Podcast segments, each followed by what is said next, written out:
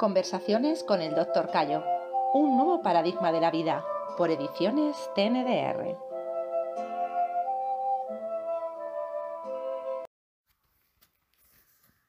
Buenos días, eh, doctor Martín. Eh, siempre me he preguntado por qué enferma el hombre. También siempre me he preguntado por qué muere un ser que ha vivido de manera natural. ¿Es entonces que hay otros factores que inciden y se acumulan para que un cuerpo se destruya? ¿Será entonces, me pregunto, que no solo somos un cuerpo con músculos y huesos, vísceras y sangre? Esto me lo preguntaba desde muy joven, me lo pregunto, y, y hoy se lo pregunto a usted.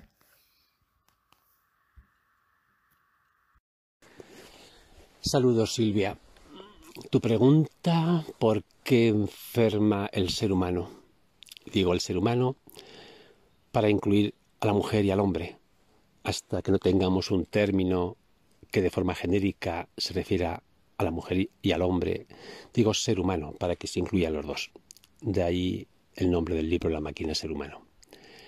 Bien, eh, ¿por qué enfermamos?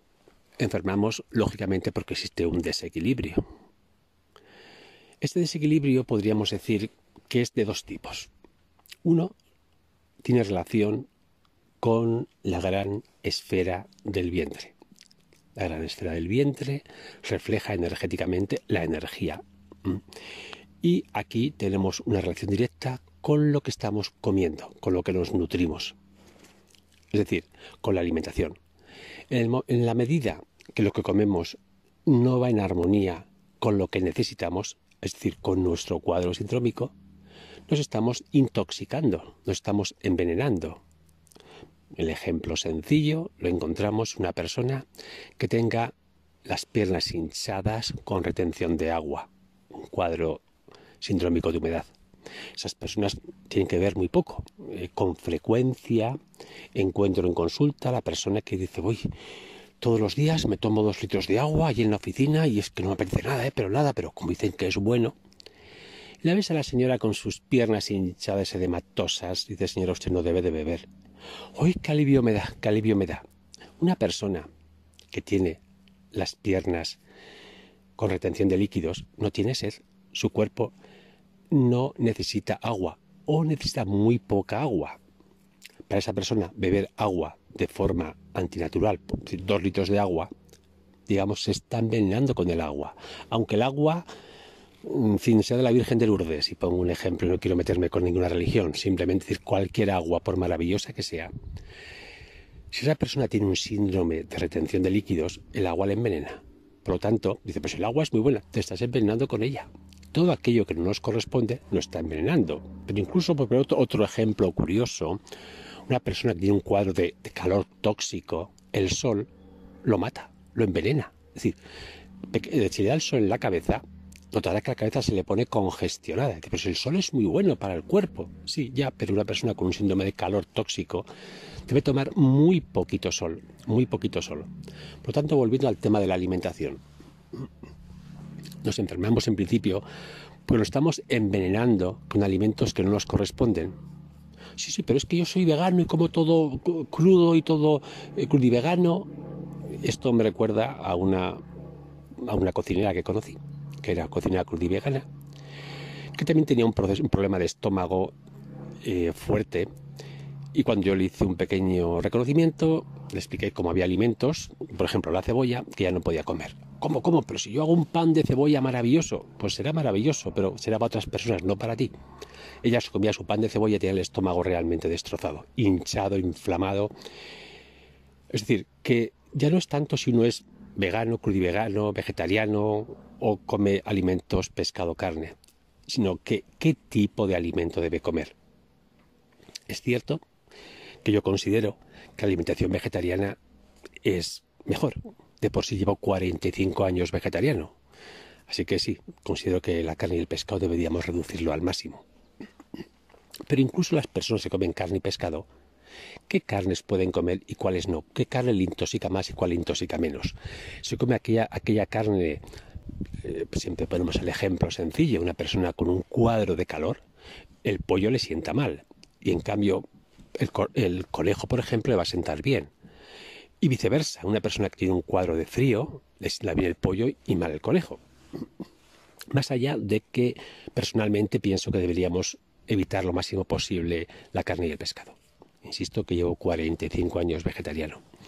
Por lo tanto, un tema que nos enferma y que nos hace morir es el desastre alimenticio que lleva la sociedad.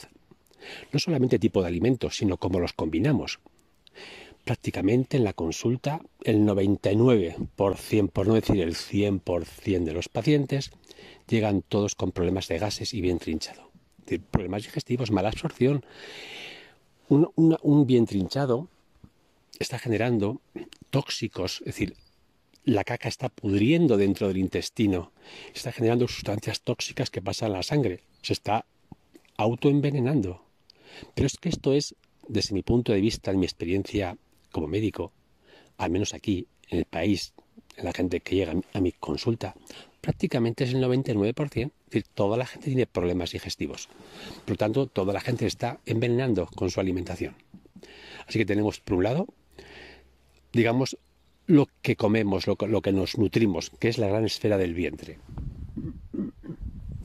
Pero vamos a hablar de otro, de otro aspecto que nos lleva a enfermar, que lo podremos llamar la función mental. Explica el libro de la máquina ser humano que la función mental está compuesta por la función conceptual, la gran esfera de la cabeza, y la función, diríamos, dignidad, emociones, que es la gran esfera del tórax, y que las dos juntas son las que hacen que funcionemos. Cuando yo hablo, cuando me expreso, cuando cuento algo, lo estoy haciendo en una combinación de mis conceptos y mis ideas con mi emocionalidad. Siempre todo lo que hacemos, todo lo que hacemos cuando nos expresamos en el mundo, es función mental, es conceptos, ideas con emociones. Pues bien, aquí tenemos otra clave importante, muy importante. Como todavía la humanidad está en un proceso, desde mi punto de vista, digamos, que todavía no somos seres humanos, somos humanoides. Estamos eh, preparándonos para ser humanos. ¿Qué es, a mi forma de ver, un ser humano? Un ser humano es alguien que ha llegado a vivir lo que es la dignidad, sentirse amado y reconocido por el hecho de existir simplemente, por el hecho de estar en este maravilloso planeta. Pero este sentimiento todavía nos cuesta mucho vivenciarlo. Lo que vivenciamos son los cuadros complejos. Tú más que yo, yo más que tú, el enfado, el mosqueo, eh, estamos en un continuo proceso de enfadarnos, de qué va a pensar este de mí, qué guapo soy, qué bien lo hago, qué mal lo hago. Y todo esto genera un atasco enorme, una intoxicación enorme de nuestros sistemas bioquímicos. Así que podríamos decir que de forma muy sintética, aunque hay algunos matices más, pero de forma muy sintética, tenemos problemas con la gran esfera del vientre, principalmente problemas alimenticios problemas con la gran esfera del tórax o lo que llamamos la gran esfera eh, función mental, la gran esfera mental, que tiene que ver con las emociones y con ideas y pensamientos que están todos ellos contaminados por los problemas con los cuatro complejos, la superioridad, la inferioridad, la culpabilidad, la inocencia. Inocencia me refiero al hecho de que yo hago algo, mal a alguien pero yo soy inocente, yo no soy culpable, a esto me estoy refiriendo. Eh, cuando, la gente que va de superior eh, a otro, eh, en fin, le hace una faena, pero, pero, bueno, no está tan mal, uno es, el otro es inferior, uno no se siente que es culpable.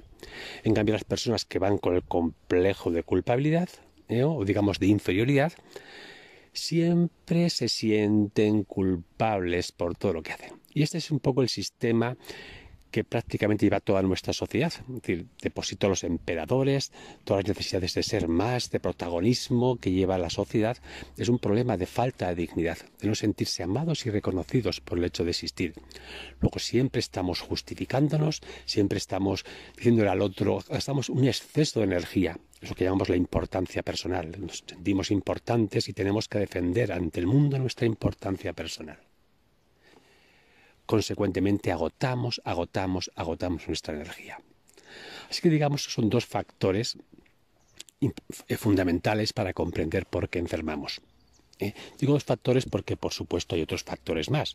Si una persona tiene exceso de actividad y llega a un agotamiento orgánico, que es lo que llamamos descansar, hay que descansar, hay que tener el cuerpo descansado, también nos puede llevar la enfermedad.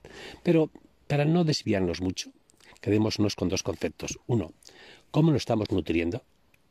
¿Estamos comiendo aquello que necesitamos o nos estamos envenenando con lo que estamos comiendo? Punto uno. Punto dos, nuestros problemas de no sentirnos amados y reconocidos por el hecho de existir en este maravilloso planeta, en este maravilloso instante, en este maravilloso lugar en que estamos viviendo. Porque vivir ese sentimiento nos lleva a sentir que todo está bien como está. Dejamos ese estado de pelea continua, de lucha absurda continua, ves hoy día los políticos que están continuamente discutiendo, pero no discuten para llegar a una solución, solo discuten para aplastar al que tiene enfrente. No buscan solución, no buscan realmente llegar a un acuerdo. Es una lucha inútil, agotadora, asfixiante. Pero la población está en general así. Así que, ¿por qué enfermamos?